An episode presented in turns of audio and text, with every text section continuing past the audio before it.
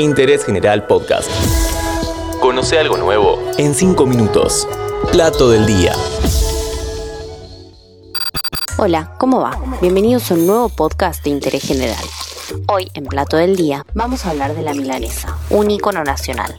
Llegó junto a los inmigrantes y se transformó en un plato que salva comidas al paso y brilla mesas familiares y las de bodegones y restaurantes.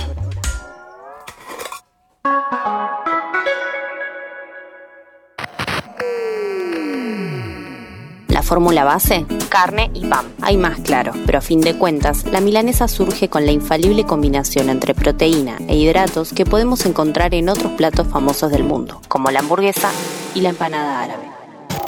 El antepasado más antiguo de nuestra milanesa aparece en la Edad Media, en el libro Historia de Milán. En esa publicación del año 1134 se menciona un plato que, traducido del latín, era carne de lomo con pan. En el siglo XVI, un cocinero eclesiástico fue quien descubrió la magia de rebozar la carne y freírla.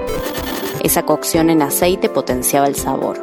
Hay otro origen posible. En Austria preparan el Wiener Schnitzel, un escalope rebozado.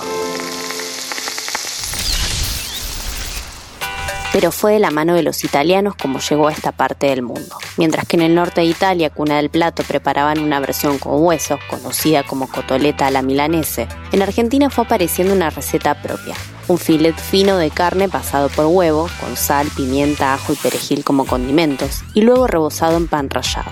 La cocción más tradicional es frita en aceite, aunque en los hogares también se acostumbra a hacerla al horno. Un fiel compañero de las milanesas es el limón, con unas gotas en el plato antes del primer bocado y hay quienes además la mojan en aderezos como mayonesa, mostaza o ketchup.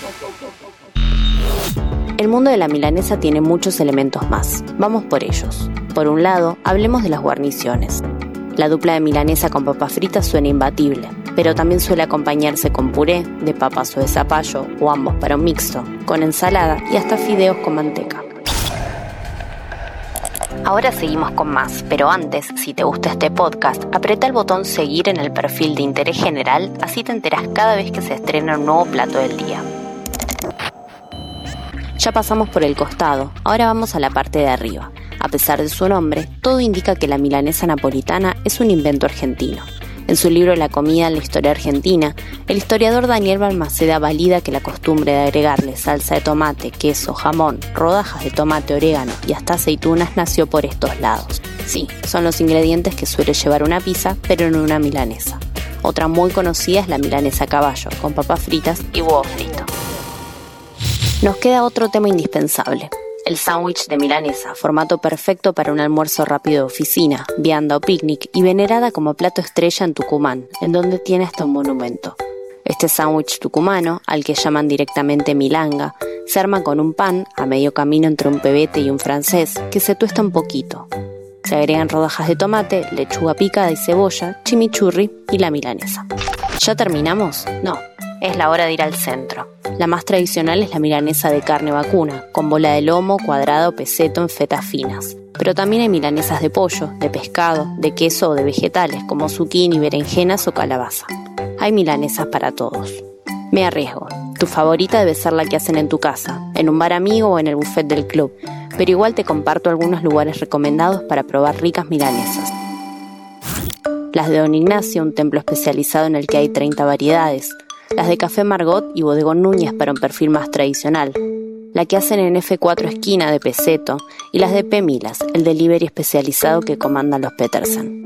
Si querés hacer un revival de la cotoleta a la milanese con la que empezó todo, podés. Pedila en Mengano, un bodegón moderno o en Sotoboche.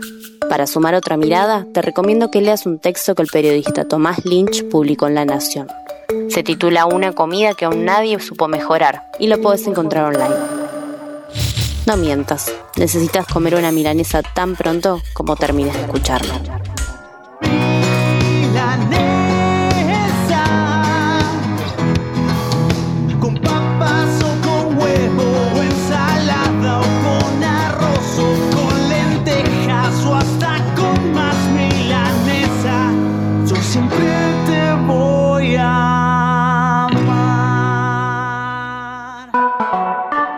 Seguí a Interés General en Spotify y escucha nuestros podcasts nuevos todos los días.